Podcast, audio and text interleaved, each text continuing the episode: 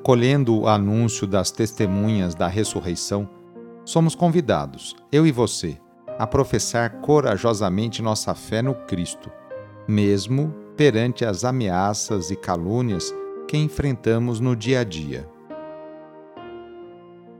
Iniciemos esta oração invocando a Santíssima Trindade. Em nome do Pai, do Filho e do Espírito Santo. Amém. Senhor nosso Deus, nosso Pai, nós cremos em vós, nós esperamos em vós, nós vos amamos, nós vos agradecemos este dia e vos damos graças porque estamos com vida. Oferecemos este dia ao Senhor com todas as nossas alegrias e sofrimentos, com todos os nossos trabalhos e divertimentos. Guardai-nos do pecado e fazei de nós instrumentos de vossa paz e do vosso amor Ajudai-nos a observar vossos santos mandamentos. Amém. Sábado, dia 25 de fevereiro. O trecho do Evangelho é escrito por Lucas, capítulo 5, versículos de 27 a 32. Anúncio do Evangelho de Jesus Cristo segundo Lucas. Naquele tempo, Jesus viu um cobrador de impostos chamado Levi, sentado na coletoria Jesus lhe disse: Segue-me. Levi deixou tudo, levantou-se e o seguiu. Depois Levi preparou em casa um grande banquete para Jesus.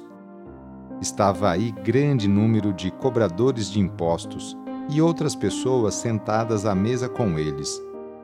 Os fariseus e os mestres da lei murmuravam e diziam aos discípulos de Jesus: Por que vós comeis e bebeis com os cobradores de impostos e com os pecadores? Jesus respondeu: Os que são sadios não precisam de médico, mas sim os que estão doentes. Eu não vim chamar os justos, mas sim os pecadores para a conversão. Palavra da Salvação. Ao convidar alguém para compor o grupo dos apóstolos, Jesus não busca a opinião dos fariseus nem dos mestres da lei. Eles jamais teriam indicado Levi, que era cobrador de impostos. Ora, fariseus e mestres da lei desprezavam essa profissão e tinham preconceito contra quem a exercia. Seguros de terem a salvação garantida, eles ficavam indignados porque Jesus se sentia à vontade na casa dos marginalizados Jesus envolve de especial atenção os excluídos da sociedade. Não só os convida à conversão, mas acredita no potencial deles para uma grande missão: evangelizar o mundo, como no caso de Mateus.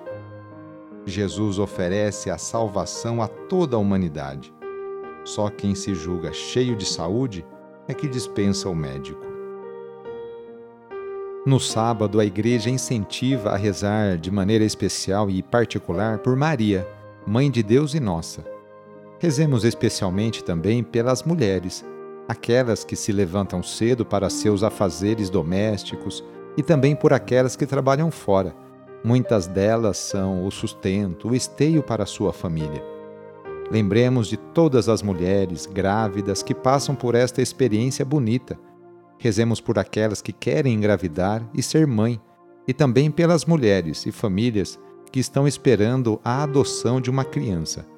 Enfim, pedimos a intercessão da Mãe de Jesus nesta oração para todas as mulheres. E rezemos juntos o Magnificat, junto com Maria. A minha alma engrandece o Senhor e se alegrou meu espírito em Deus meu Salvador, pois ele viu a pequenez de sua serva Desde agora gerações hão de chamar-me de bendita. O poderoso fez em mim maravilhas e santo é o seu nome. Seu amor de geração em geração chega a todos que o respeitam.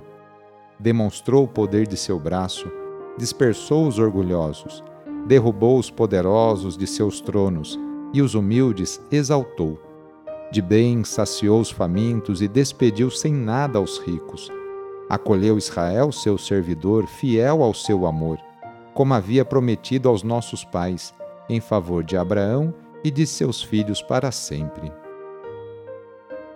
Vamos receber sobre nós neste sábado a bênção de Deus para termos um ótimo final de semana. A nossa proteção está no nome do Senhor, que fez o céu e a terra. O Senhor esteja convosco, Ele está no meio de nós.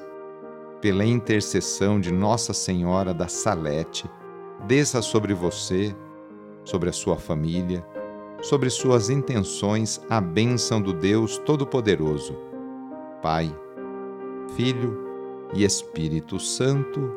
Amém. Foi muito bom rezar com você hoje. Se esta oração está te ajudando, eu fico muito contente. Então envie o link da oração para seus contatos, familiares, amigos, conhecidos. Eu sou o padre Edmilson Moraes, salesiano de Dom Bosco e moro atualmente no Colégio Salesiano Santa Terezinha, em São Paulo. Que Deus continue abençoando você e sua família. Abraço e até mais!